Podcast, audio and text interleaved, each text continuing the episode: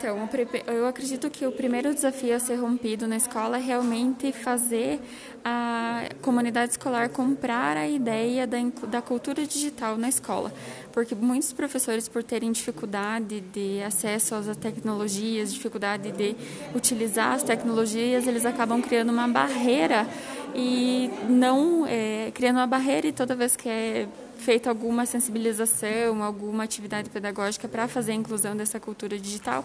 eles acabam por não levar a sério, por é, não querer fazer, dizer que não dá certo em sala de aula. Então, acho que a, a, a primeira barreira, o primeiro desafio é sensibilizar e fazer todo mundo comprar a ideia que hoje, no plano século XXI, a gente não tem o que fazer sem tecnologia.